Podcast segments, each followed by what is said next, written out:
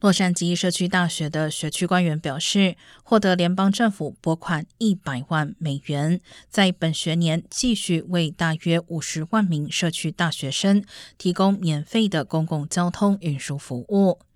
这项名为 Go Pass 的计划为洛杉矶社区大学生提供免费的 Metro Tap 卡，可以在所有公共汽车、火车以及十三个其他交通机构使用。